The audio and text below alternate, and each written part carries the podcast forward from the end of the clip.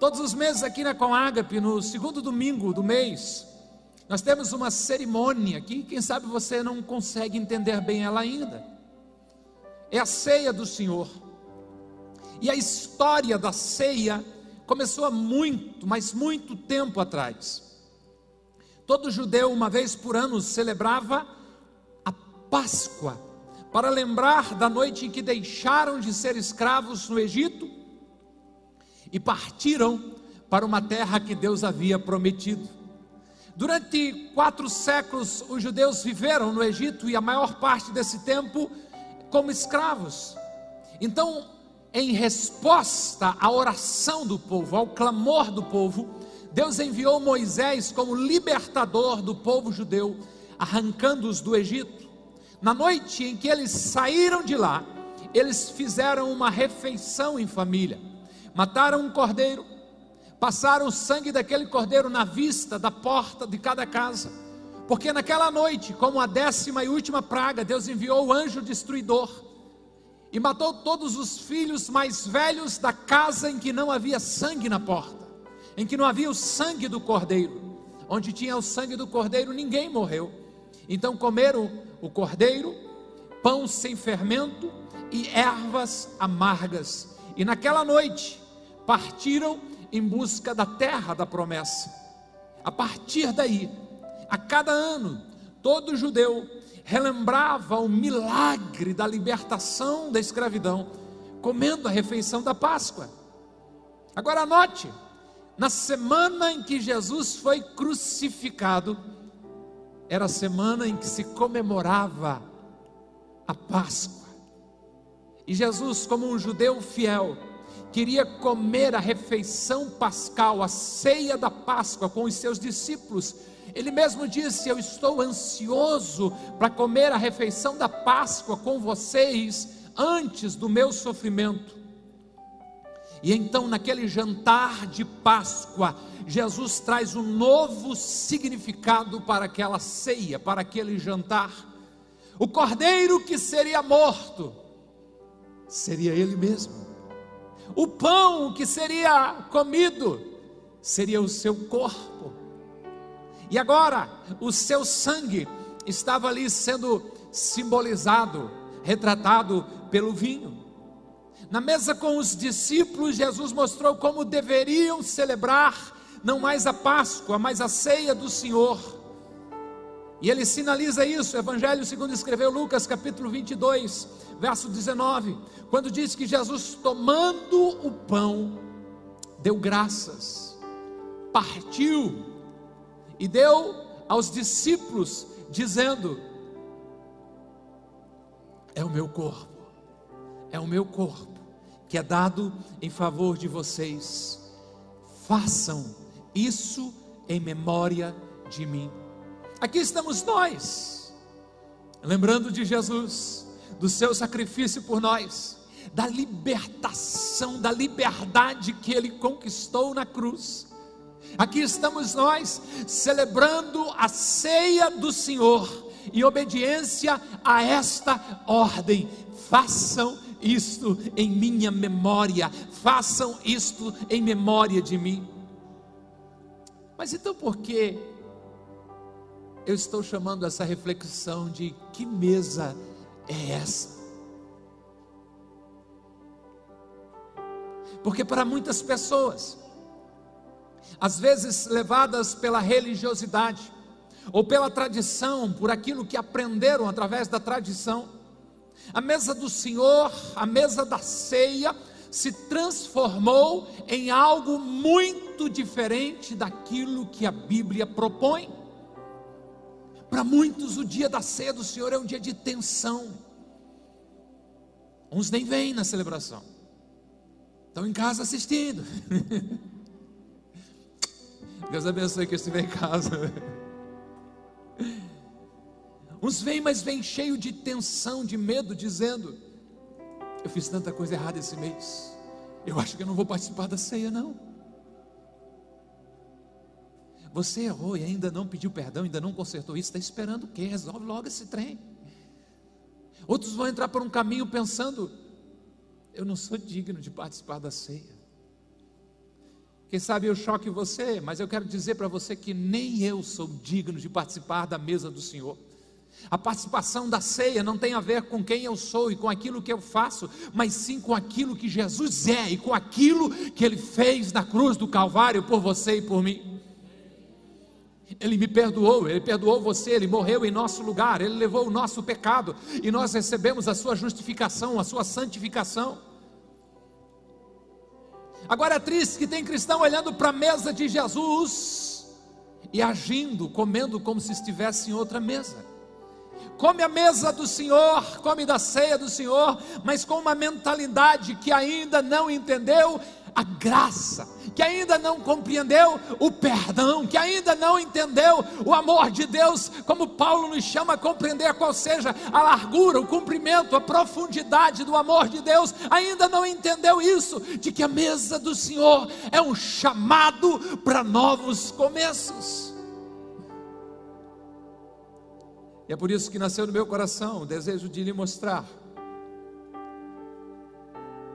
De que às vezes você pode estar na mesa de Jesus, mas comendo com a mentalidade de uma outra mesa. E a pergunta que eu gostaria que a gente se fizesse é: esta mesa da qual eu vou comer a ceia do Senhor, é a mesa de Jesus realmente ou não? Eu quero lhe mostrar uma outra mesa, Evangelho segundo escreveu Lucas, capítulo 7, a partir do verso 36. Toda a história vai até o verso 50, só vou ler os primeiros quatro versos. Lucas capítulo 7, verso 36. Abra a sua Bíblia, liga a sua Bíblia. Enquanto você procura, eu clamo pela misericórdia, pela bondade de Deus, Pai, em nome de Jesus.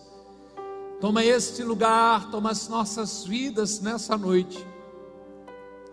Traga clareza, Senhor, à nossa mente, abre o nosso entendimento para compreendermos a grandeza que há no teu sacrifício, no perdão e nessa cerimônia da ceia do Senhor, abre o nosso entendimento, o Espírito Santo fala conosco de uma forma poderosa. Senhor, destrava o nosso entendimento, que se abra os nossos olhos espirituais para compreender a beleza da mesa do Senhor e da ceia, em nome de Jesus. Amém. Lucas 7, verso 36 diz que Jesus, convidado por um dos fariseus para jantar, Jesus foi à casa dele e reclinou-se à mesa. Ao saber que Jesus estava comendo na casa do fariseu, certa mulher daquela cidade, uma pecadora, trouxe um frasco de alabastro com perfume e se colocou atrás de Jesus, a seus pés. Chorando, começou a molhar-lhe os pés com as suas lágrimas. Depois enxugou com seus cabelos, beijou-os e ungiu com o perfume. Ao ver isso, o fariseu que o havia convidado disse a si mesmo: Se esse homem fosse profeta, saberia quem nele está tocando e que tipo de mulher ela é, uma pecadora. Jesus recebeu um convite para jantar. Legal. O anfitrião, o dono da casa, um homem religioso que pertencia a um grupo dedicado à lei chamado fariseu. O nome desse homem, Simão. Aparentemente está tudo sob controle, tudo está caminhando bem, mas de repente chega uma mulher, entra uma mulher com um profundo, com um imenso, com um escandaloso amor por Jesus e rouba a cena naquele jantar. E a partir desse momento é que nós precisamos nos preocupar que mesa estamos participando da ceia? Será a mesa de Jesus, da qual somos convidados, ou é a mesa de Simão? Hoje eu falo um pouquinho da mesa de Simão, permitindo Jesus, se ele não voltar e a gente viver na próxima ceia, lá em novembro, nós voltamos a conversar e daí eu falo sobre a mesa de Jesus. Estão prontos? Então perceba isso. Na mesa de Simão há julgamento. Isso é perigoso, porque Jesus nos orientou dizendo: Não julgueis, para que vocês não sejam julgados, porque a mesma medida que vocês usarem para julgar alguém, vai ser usada para julgar vocês. Se eu venho para a noite da ceia, para o momento da ceia do Senhor, agindo com julgamento, eu estou em outra mesa, eu estou agindo com a mentalidade errada. Porque na ceia do Senhor eu sou chamado a examinar o meu coração, eu sou chamado a pesar as minhas ações e a suplicar o perdão divino. Em nenhum momento eu sou chamado para julgar o coleguinha que está tomando a ceia ao meu lado. Ah, pastor, mas é mais forte que eu. Quando eu me vejo, já estou julgando. Cuidado, não caia na armadilha de olhar à sua volta e se perguntar e pensar: como ele tem coragem de tomar ceia? Como ela tem coragem de tomar ceia? Às vezes, até dentro do casamento, um cônjuge para o outro, pensando assim: é muita cara de pau, ainda vai lá tomar ceia. Com que coragem ele tem de tomar a ceia? A resposta é: do mesmo jeito que você. Todos nós somos pecadores e sem o perdão divino estamos todos condenados. Ah, pastor, mas eu é diferente. Eu me arrependo. Já o fulano continua agindo errado assim há muito tempo. Primeiro, como você sabe que ele não se arrependeu e pediu perdão? Segundo, o problema é dele e do Deus dele, não julgue. Um dia Deus julgará todas as pessoas, Deus, não eu nem você. Terceiro, você não está na pele da outra pessoa.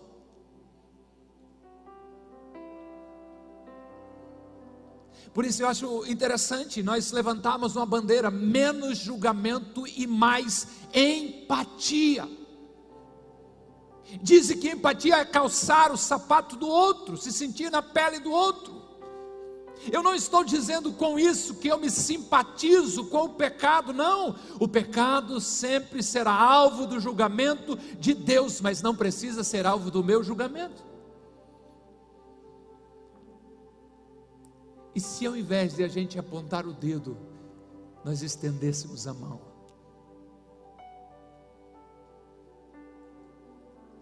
Porque quando apontamos o dedo, não sei se é da sua época, na minha época de escola isso faziam isso direto. Tem um dedo apontado para a pessoa, sobra quantos para mim? Três dedos para mim, e ainda, Deus está vendo.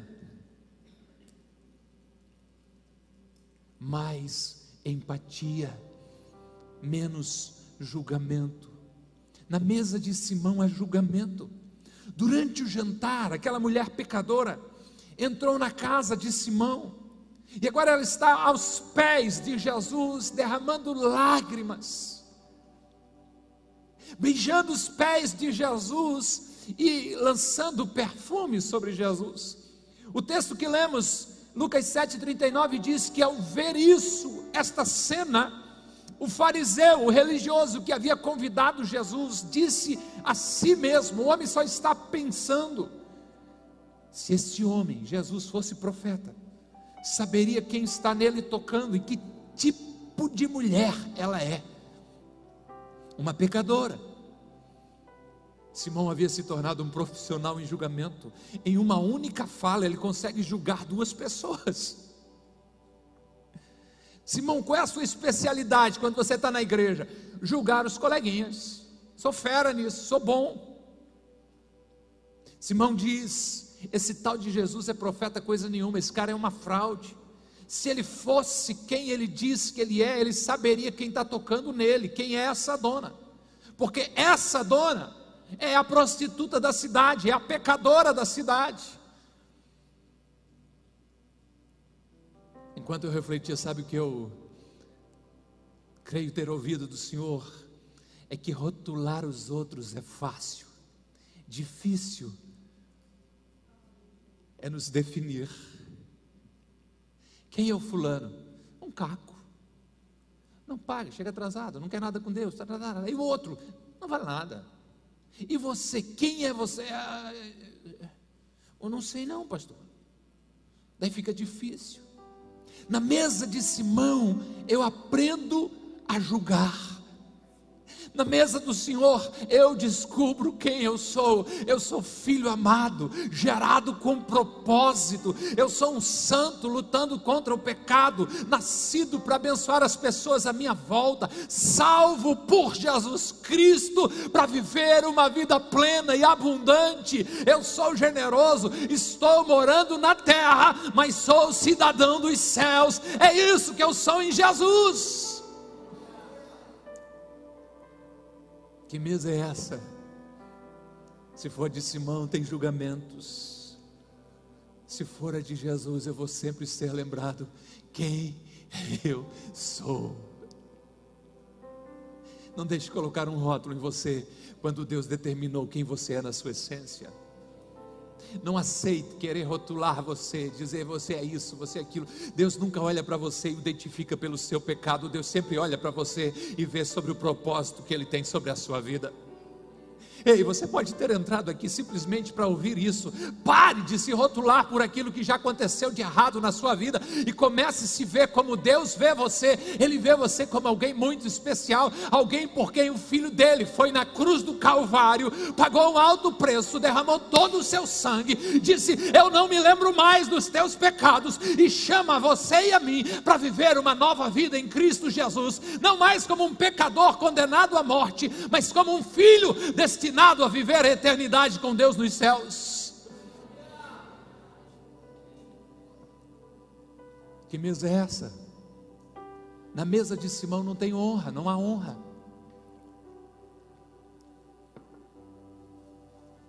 Na mesa de Simão não existe honra.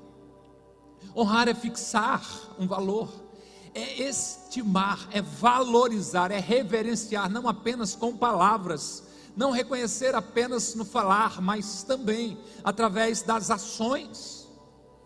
Nós somos chamados a honrar a Deus. Nós somos chamados a honrar os pais.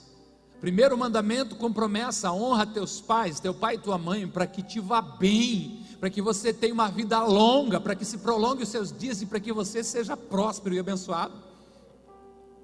Nós somos chamados a honrar os patrões fazendo como a Deus e não como aos homens. Em nome de Jesus, eu creio que estou diante dos melhores patrões e empregados dessa cidade que honram por tudo que fazem, porque estão fazendo a Deus, quer comamos, quer bebamos, ou fazemos qualquer outra coisa, façamos para a glória de Deus. Na mesa de Simão não tem espaço para honra. Então a gente corre o risco de achar que quem é mais importante sou eu. E a gente chega mesmo a se esquecer de que eu ou você, nós somos o terceiro. Quem vem em primeiro lugar? Deus. O próximo em segundo lugar. Eu sou o terceiro. Eu sou o terceiro. Você deveria anotar isso, caminhar com isso, lembrar disso porque dessa forma você viveria no nível de honra diferenciado. Os religiosos que estavam alimentando-se à mesa de Simão estão agindo com farinha pouca, meu pirão primeiro. Se tem pouco, pega logo dois, porque se acabar a gente não pode ficar sem. Mas tem um, um monte de gente para ainda vir e se alimentar dessa mesa. Problema é deles, garante o nosso. Que triste diante do julgamento de Simão, diante do pensamento de que Jesus não era profeta, Jesus, pelo Espírito Santo de Deus, viu tudo que estava passando na mente de Simão, mas leu certinho. Então ele conta uma história de dois devedores. Um devia 50 mil e o outro devia 5 mil. E o credor percebeu que eles não teriam como pagar e perdoou os dois. Jesus olha para Simão e pergunta: qual desses dois, o que deve 50 mil e foi perdoado, o que deve 5 mil e foi perdoado, qual deles vão amar mais o credor que os perdoou? Simão respondeu: Eu suponho que aquele que foi perdoado a dívida maior. E Jesus disse que a resposta de Simão não está errada. Então Jesus começa a mostrar a ação da pecadora. Estás vendo, Simão? Essa mulher está me honrando, essa mulher está demonstrando amor por mim. Simão, para você ela é considerada como uma pecadora, mas ela trouxe um grande tesouro, o seu perfume, está derramando aos meus pés. É interessante, porque quando eu olho para essa história, eu não consigo entender por que Simão convidou Jesus para ir à sua casa. Então, Jesus, depois de contar essa história dos credores perdoados, dos devedores perdoados pelo credor, Jesus continua nos versos 44 a 46 de Lucas 7. Em seguida, virou-se para a mulher e disse a Simão: Você está vendo essa mulher? Você consegue ver ela? Entrei na sua casa, mas você não me deu água para lavar os pés. Ela, porém, molhou os meus pés com suas lágrimas e os enxugou com seus cabelos. Você não me saudou com um beijo, mas essa mulher, desde que entrei aqui, não parou de beijar os meus pés. Você não ungiu a minha cabeça com óleo, mas ela derramou perfume nos meus pés. Simão não deu nem mesmo uma ordem para um dos seus empregados lavar os pés de Jesus, algo que toda casa fazia. Simão não mostrou um carinho por Jesus, dando um beijo de boas-vindas, quem sabe dizendo: Seja bem-vindo, mestre, estávamos à sua espera. Simão não colocou nem um pouquinho de óleo perfumado na cabeça de Jesus. Convidou Jesus por algum propósito que não sabemos, mas com certeza não teve o objetivo, o propósito de honrar Jesus. Não sei se Simão queria publicidade por Jesus estar na sua casa, não sei se Simão queria ouvir da sabedoria de Jesus, ver ou receber algum milagre, eu não sei, mas com certeza não tinha a intenção de honrar a Jesus. Já pecadora, que nem mesmo convidada foi, lavou os pés de Jesus com lágrima. Num ato de humilhação para uma mulher, soltou o seu cabelo e secou os pés de Jesus com seus cabelos. E agora está ali derramando óleo, algo precioso, e cobrindo Jesus de beijos. Eu tenho uma pergunta para nós: essa história está lá num ponto da história, mas se hoje a honra no nosso cristianismo você tem honrado seus pais. Para mim, honra é obedecer na ausência. Para mim, honra é colocar o outro acima de mim mesmo. Se ficar pessoal, continue me amando, que eu amo muito você e por isso falo. Mas um jovem compra um tênis de 700, de mil reais ou mais. Mas às vezes no dia das mães, nem um sapatinho novo para sua mãe dar. Você tem honrado as autoridades, os líderes, os professores. Você tem honrado a Deus? Ou está habituado à mesa de Simão, em que se comparece apenas para constar, porque honra realmente não existe? Que o seu culto, e não somente no dia da ceia, tenha lágrimas de arrependimento tenha demonstração de amor, de afeto por Jesus. Que o seu culto seja ofertado a Deus com algo que agrade o Senhor. Que haja no seu coração o sentimento de Davi, que no momento crucial da história precisa ofertar algo para Deus, o homem oferece o terreno, oferece os bois e diz: Não, eu quero pagar tudo, porque eu não darei ao meu Deus sacrifícios que não me custem nada. Eu quero oferecer para Deus algo que tenha de fato valor para mim. Na mesa de Simão é feito o mínimo necessário, mas você foi chamado para fazer uma entrega total a Deus. Honre Jesus com a sua vida. Derrame diante dele lágrimas de um coração arrependido e grato por uma tão grande salvação, por um tão grande perdão. Ofereça o seu melhor. Traga o seu perfume, contagie o ambiente com a sua vida de devoção e de entrega total ao Senhor.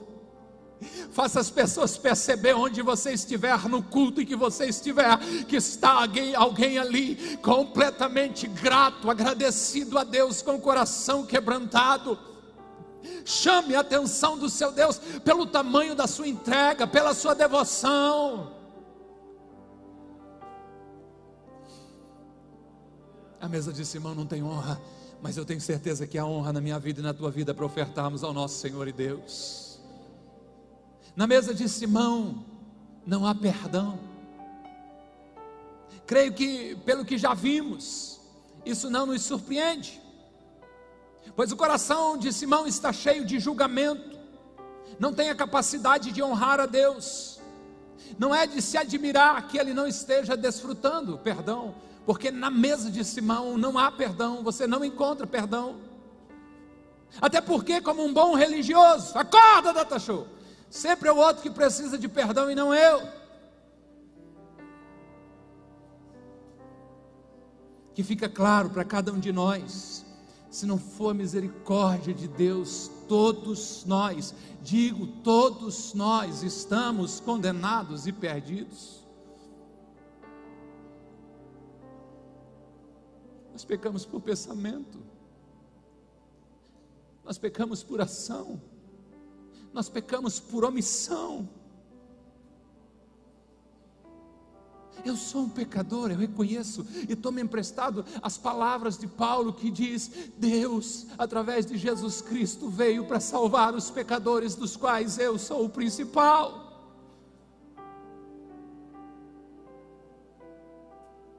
Pecador arrependido, mas carente da graça, da misericórdia e do perdão divino.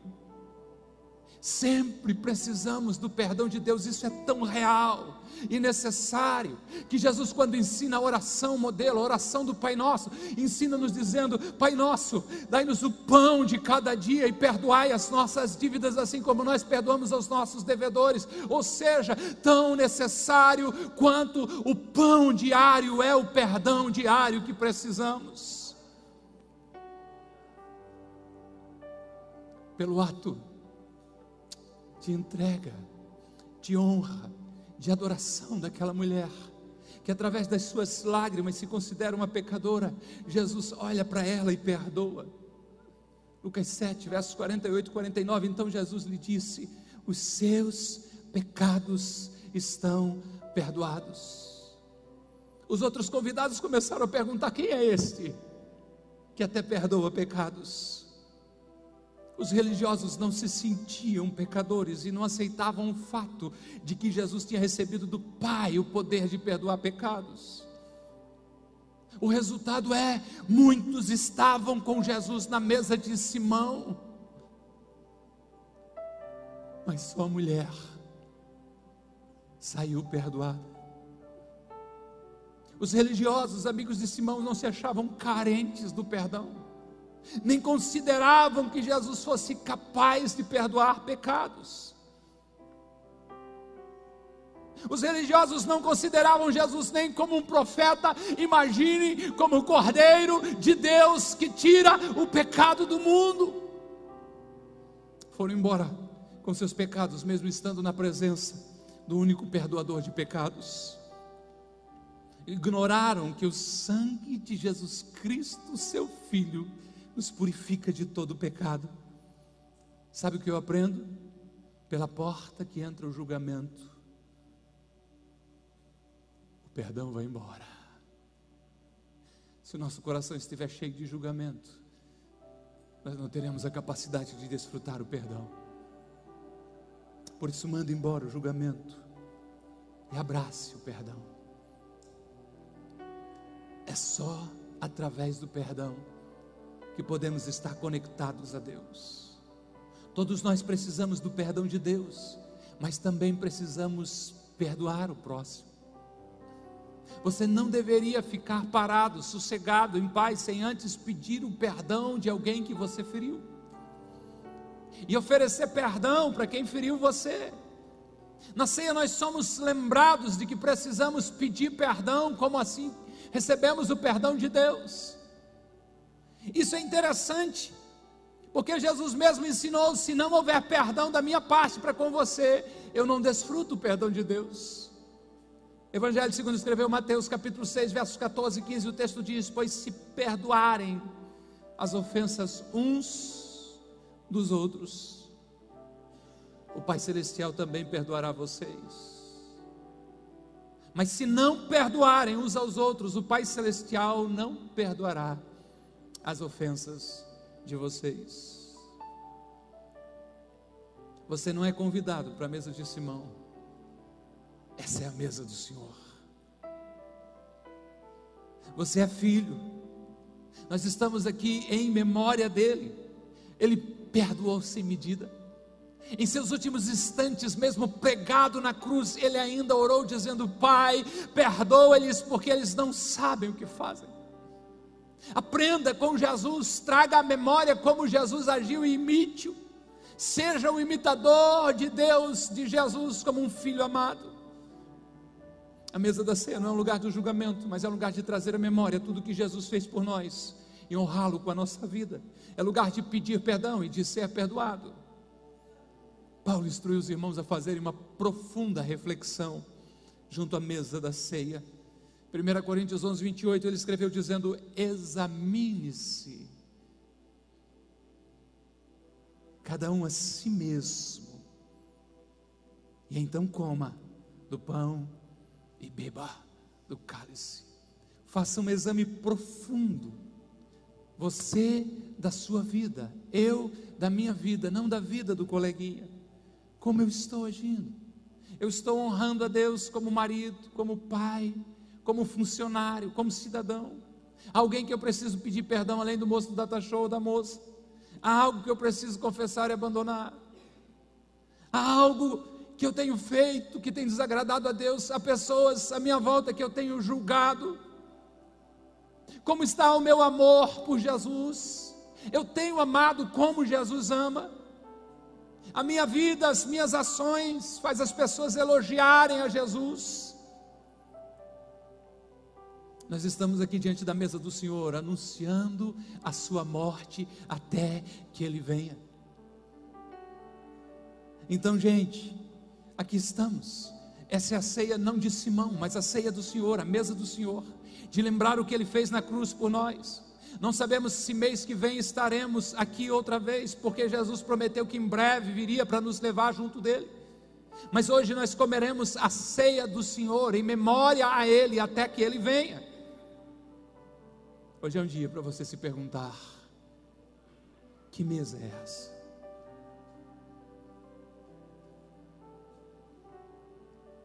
É uma mesa onde eu aprendo a julgar onde flui graça da minha vida e o favor de Deus. Que mesa é essa? É o lugar onde eu honro a Deus com minha forma de viver, com meu cristianismo. Que mesa é essa? É o lugar onde eu perdoo e sou perdoado. Que o Senhor nos ajude a cada dia mais a entender o nosso chamado à mesa do Senhor chamado à comunhão. Isso não é uma mesa que traz condenação, isso é uma mesa que traz recomeço. Isso não é uma mesa que exclui as pessoas, mas uma mesa que aproxima. É um chamado à comunhão, é um chamado ao amor, é um chamado à celebração. Que mesa é essa? E fique a sua reflexão. E ao comer do corpo de Cristo e a beber do sangue de Cristo, você faça com a convicção de que está diante da mesa do Senhor Jesus. Esteja em pé por bondade.